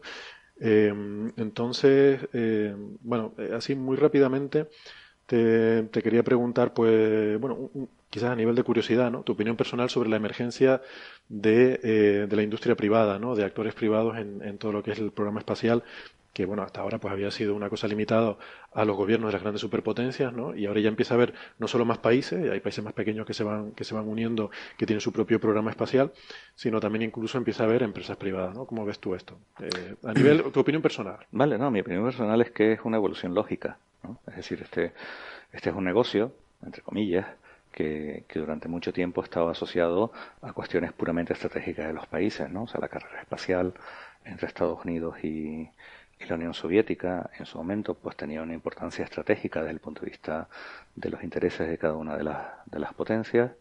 La Agencia Espacial Europea surge como una, en los años 60 como una iniciativa europea para no quedarse al margen de esto. Surgen otras agencias espaciales con cierta potencia en China, en Japón, etcétera. Pero esto ya llega un momento, cuando estamos hablando de algo que tiene del orden de 70 años de vida, donde comienza a haber actores eh, privados que tienen interés en hacerlo y que pueden conseguir cosas muchas veces que las agencias, precisamente por las limitaciones presupuestarias, y no tanto presupuestarias, pero sí de, de poder hacer las cosas con más o menos flexibilidad, no pueden hacer. ¿no?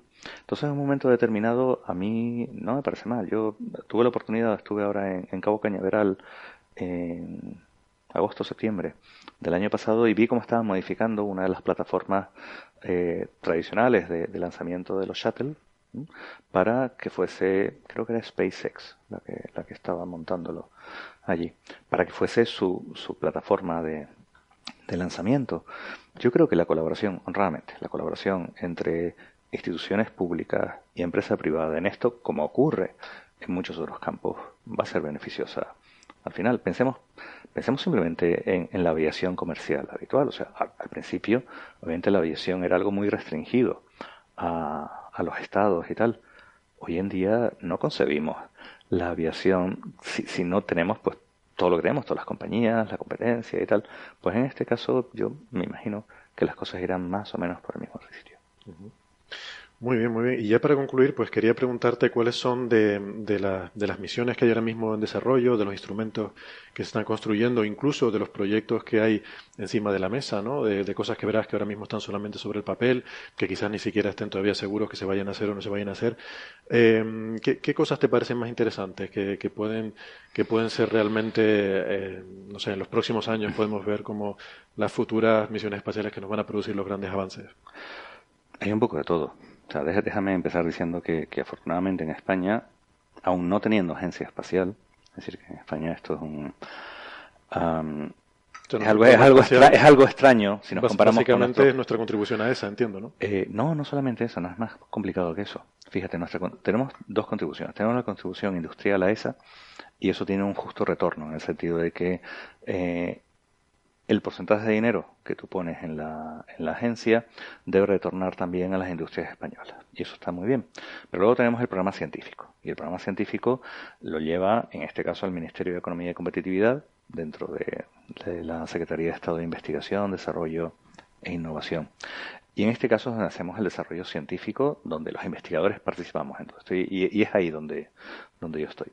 Entonces, el, el problema está en que en España nos compartimos esta, estas responsabilidades entre dos, entre CEDETI, el Centro de Desarrollo Tecnológico e Industrial, y el Ministerio. CEDETI, por ejemplo, tiene la representación oficial de, de, España en esa, pero el programa científico lo lleva el Ministerio. Entonces, aunque existe buena coordinación, o sea, yo tengo, hablo todos los días con gente del CEDETI para estas cosas, desde fuera a veces no saben quién es su interlocutor, es complicado esta historia. O sea que, y esto se resolvería, honradamente, en mi opinión, si tuviésemos una agencia espacial española, como ocurre en otros países. La ESA está muy bien, como tal, como la agencia que, que, que, aglutina a todos, pero en cada uno de los países necesitamos tener eh, un único interlocutor que maneje los proyectos, que maneje los presupuestos y que tenga una visión de conjunto de todo. Y eso, eso nos falta en este país. Entonces. Pero claro, lo que estás reivindicando en este caso no es que haya más inversión, más dotación no, no, y tal, no. sino una, un cambio estructural organizativo. Efecti efectivamente. De manera que haya una, una, cabeza visible única que sea la que coordine todo. Esto no es nuevo, o sea, yo no, no, no estoy inventando la rueda. Esto lo han dicho, lo han dicho todos mis predecesores en el cargo de, de gestor del plan estatal, ¿no? Porque, porque es verdad, porque si no las cosas no funcionan. A ver, A diferencia de lo que ocurre en otros planes estatales de investigación, y aquí seguramente habrá gente que me, que me critique, el espacio es diferente. Pero el espacio es diferente ¿por qué? Pues porque la inversión es muy importante, pero también porque tenemos la participación de industrias y porque tenemos una serie de compromisos internacionales muy gordos. Obviamente en otras áreas también tenemos compromisos internacionales, pero no al nivel que los, que los tenemos aquí realmente, ¿no? Ahora mismo, para que te hagas una idea, tenemos una pata puesta en España en todas las misiones espaciales de la ESA y en alguna de NASA. Entonces, y hay compromisos, el Ministerio firma lo que se llaman multi, eh, multilayer agreements con mucha gente, multilateral agreements con, muchas agencias, y, tienes que responder a ello. Pero las herramientas que tenemos para responder a ello son herramientas que, que realmente nos tienen atenazados muchas veces. ¿no? O sea, tú no puedes sufragar los gastos de cuestiones estructurales, como son los compromisos de misiones espaciales, que además son muy caros, con convocatorias competitivas todos los años. Esto es para loco. desafortunadamente trabajamos así porque es la herramienta que tenemos, pero no es, no es la herramienta óptima para hacerlo. Independientemente de la cantidad de dinero que pongas, es la herramienta como tal que tienes para hacerlo. Entonces, como te decía, tenemos una pata puesta en misiones que están volando y que son exitosas. Estamos hablando de Planck o de Gaia, por ejemplo, ¿vale? De Planck Herschel o de Gaia. Tenemos patas puestas en una misión que va a volar pronto, que es Solar Orbiter, que es una de las mayores misiones de esa, ahora mismo, ¿no? Y donde, en fin, seguro que tú sabes un montón. seguro de, tú de eso sabes un montón. Tenemos en Euclid, que es la próxima misión cosmológica importante de la ESA. Tenemos patas puestas en Plato, que es la próxima gran misión para búsqueda de planetas extrasolares de la ESA.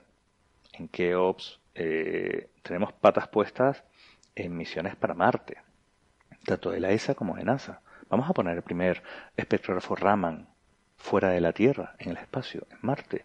Y lo estamos haciendo en España, lo están haciendo entre la Universidad de Valladolid y el Centro de Astrobiología y el INTA en Madrid. eso nos va a permitir medir composiciones químicas. Eso nos va a permitir medir composiciones químicas in situ. O sea, básicamente lo que van a hacer es coger un cachito de muestra, hacerlo polvo y hacer espectroscopía Raman directamente allí y obtener... O poder hacer allí en Marte el análisis químico del suelo que estamos viendo. Exacto, y esa es la primera vez que se va a hacer y se está haciendo en España. ¿no? Y como esto, pues muchos más ejemplos. O sea, tenemos una, una estación meteorológica que ya funciona en Marte, REMS. Se está planteando el que haya una segunda estación meteorológica para otra misión de NASA también en Marte. Quiero decir que, que en España disponemos de la capacidad científica, de la capacidad tecnológica, de algo de dinero no de todo el que no del todo el que uno querría, pero nos faltan las herramientas para hacer esto de manera eficiente, mm. ¿vale? Pero, vamos, francamente yo en, los dos años que llevo ahora al frente de, la gestión del Plan Nacional de Espacio, sobre todo he aprendido muchísimo y, lo que he visto es que hay un montón de gente valiosísima, valiosísima en este país haciendo cosas en, en condiciones donde cuesta Dios y ayuda salir adelante, pero, ahí estamos y, ahí está la gente trabajando estupendamente. Pues aprovechando ahora, hilando con la situación política actual del país, ¿no? que estamos ahí a ver si formamos gobierno o no formamos gobierno, hay nuevas elecciones o qué, voy a ponerme, mira, no se me ocurrió eso, voy a ponerme a mirar los programas electorales a ver qué dicen en concreto sobre esta cosa del Plan Nacional del Espacio, a ver qué, qué es lo que proponen. Estoy seguro que estará por ahí, habrá algún capítulo en el programa electoral. ¿Tú, tú, crees realmente que eh, Sí, seguro, seguro, seguro, no, me cabe ninguna duda. Bueno, oye, muchas gracias Ramón por habernos dedicado este ratito, de verdad ha sido, ha sido muy, muy interesante y hemos aprendido mucho sobre, sobre CTA y sobre cómo está el tema de la situación del espacio en España y en Europa. Muchas gracias. No, muchas gracias a ti, ¿vale? Hasta Venga, adiós.